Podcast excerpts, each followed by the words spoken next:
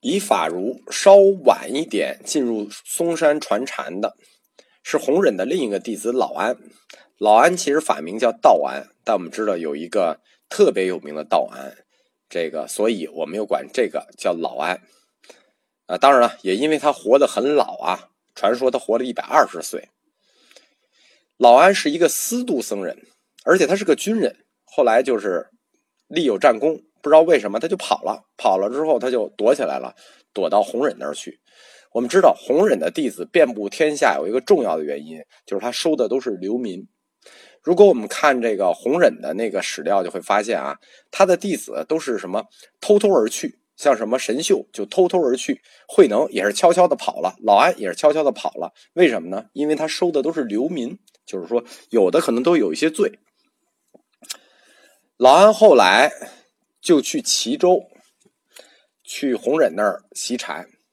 他本身是神秀的同学，最后他去了嵩山会善寺，没有去少林寺。死于景龙二年，其生年不详，但是推算他的生年，说老安活了一百二十岁，这事儿挺恐怖的。关于老安所传的禅思想，不得其详。但为什么一定要提到他呢？是因为老安这一系的那个思想，在整个禅学里非常的独特。弘忍的碑文里有他的一个遗嘱，这段碑文是这么写的：叫“学人多以为秀与安，金法当父父与良子。”你看到没有？就是弘忍死的时候，已经明确把他和神秀作为他的嫡传。就是这个师傅啊，就确实很爱徒弟。他对每个徒弟都有这种类似的话。这里头又说：“金法当父，父赐良子。”老安有一个非常出名的徒弟，在这个佛学史上叫陈楚章。陈楚章他没有出家，他是个俗家弟子，他的修为很深，而且他本身他作为俗家弟子，他也传法，他传法给了一个叫吴助的。这个吴柱后来就是禅宗宝堂系的开山祖，而且陈主张提出了一套禅法，叫什么呢？叫教行不拘而灭实。这套禅法是陈主张传给吴柱的，和后来金和尚的大同小异。我们后面会讲到金和尚，他的传授仪式呢和一般的传禅方式不一样。他这一门不受戒，不忏悔，不理忏，不读经，不画佛，不写经，一切毁之。管这一切礼佛的手段都称为妄想，所以他这支叫教行不拘。所以他所住之禅院也不治佛事。陈主张就压根自己就没有出家。教行不拘，他认为就是灭实。灭时，他认为就是所修之道。从这一个书解来看，其实他禅风的哲学基础呢，依然来自于《大乘起心论》。为什么这么说呢？因为《大乘起心论》说这个世界是一心，那一心不起，起心你就是动念；一心不起就是不动念，你动念就是虚妄；一心不起，那就不动念，那就是什么呢？就是真如。所以他就不做佛事，不理忏，不化经，一切毁之。老安禅系管这个不起，又叫无分别。无分别，大家可能听不出来他的意思。陈主张进一步阐发了这个无分别，叫什么呢？叫无心意，就是没有心的意，无心意，这就体现了。他这一支禅学的最高真理的境界叫什么呢？无心。你只有通过灭识来实现，通过灭识来实施无心。那怎么来灭识呢？教行不拘，不被言教和礼仪所拘束，这就灭识了，这就一心不起了，这就无心了，这就是最高境界，这就是大乘起信论的一心即是真如，即是如来藏。因此，老安这一系除了保留一个出家人剃发着僧衣的标志外，毁除一切法师、世门一切教律，全部遵守，也不为世事所动。不论贵贱，无是无非。老安这个禅行有两句话对后世影响很大，一个就是教行不拘而灭时，另一个叫一切由他，就是一切都由他。我除了穿僧衣，所谓修行就是一切由他。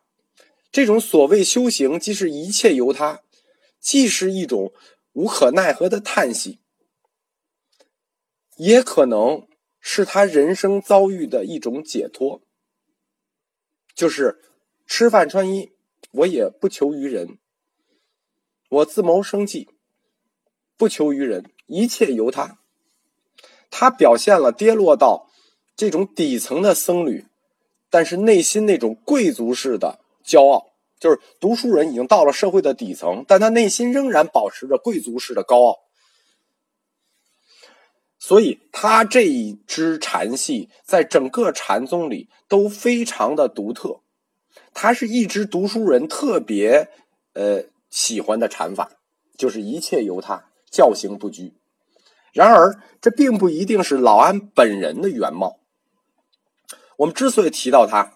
是因为在整部的禅宗史上，或者中国的佛教史上，这是一种非常独特的，但又非常重要的思想类型，就是不论贵贱，无是无非，不为世事所动，一切由他。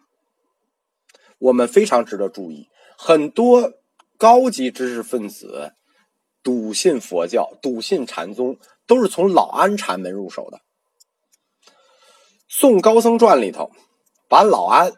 李元圭他们这个嵩山禅系的，因为他也是在嵩山。我们说过啊，法如是在少林寺，这个老安是在惠山寺，都在嵩山。他们虽然也属于嵩山禅系的，但是呢，他们都放在通感篇里头。什么意思呢？通感篇里的法师全部是有神意的法师，说明他们能跟神鬼相通。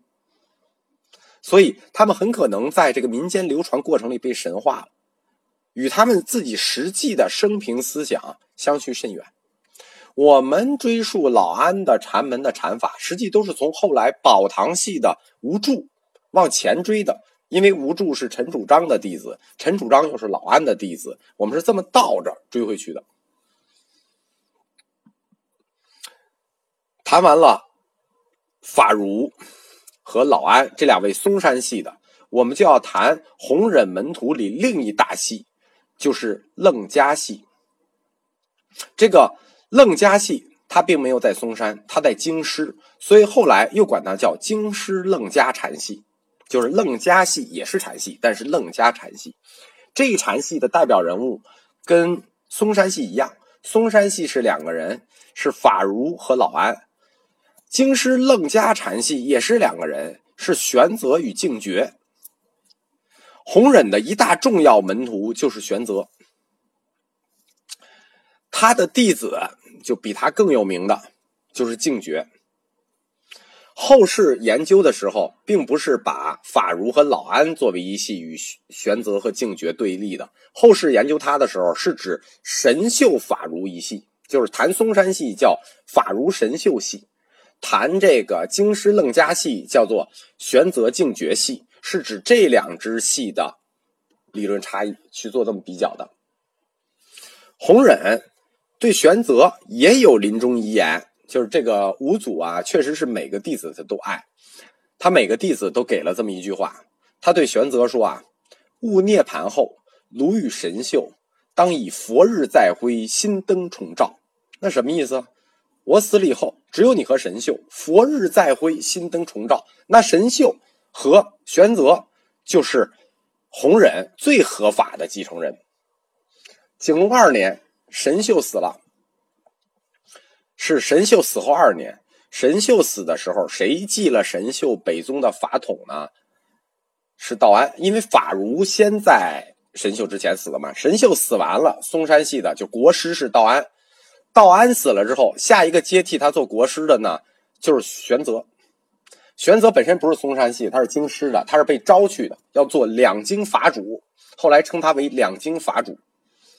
到景龙三年，政坛发生了一个怪事，就是唐中宗欲读暴毙，韦皇后被诛，玄泽可能死于这一事件的前后，就是他刚去了就死于这件事情的前后。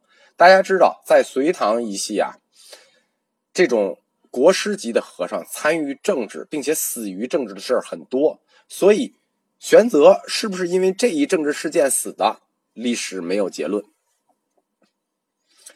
但是玄泽本人他并不以禅者自居，他一直自称自己是楞伽师。楞伽师。他有一本专门的书，就是玄泽的弟子写的书，叫《楞伽师资记》。他自己记录自己的法脉是这样的：求那跋陀罗三藏为一祖，菩提达摩为二祖，慧可为三祖，继而灿禅师、道信禅师、弘忍禅师。什么意思呢？他们在禅宗系的前面，禅宗系认为达摩是一祖，他们在禅宗系的前面又加了一个。就是求那跋陀罗，这是谁呢？这就是翻译那四卷《楞伽经》的翻译者。这一点和法如禅系是明显不同。之所以区别这一点，是为了突出楞伽师是以楞伽传宗为根本的。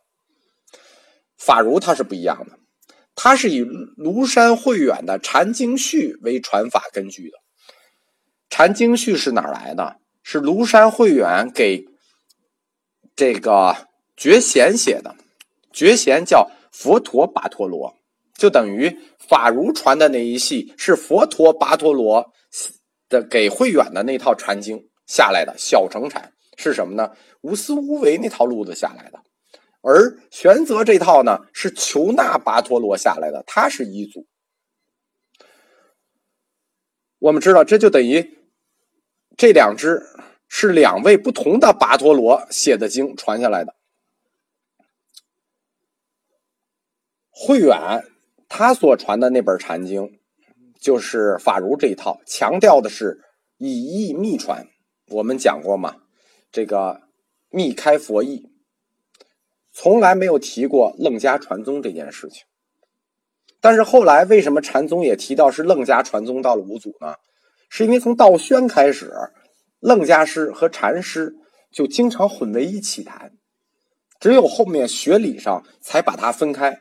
因为自玄泽的弟子净觉以后，楞伽宗就中断了，所以后来就不再单独提楞伽宗了。因为楞伽宗玄泽玄泽下一下一任净觉就没了。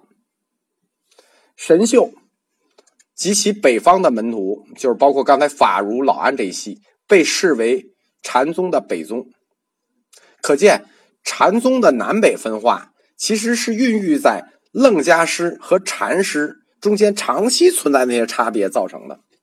虽然他们在哲学的基本观念上是一致的，但是中间还有交错。所用的理论无外是两套经书：《楞伽经》和《大乘起心论》。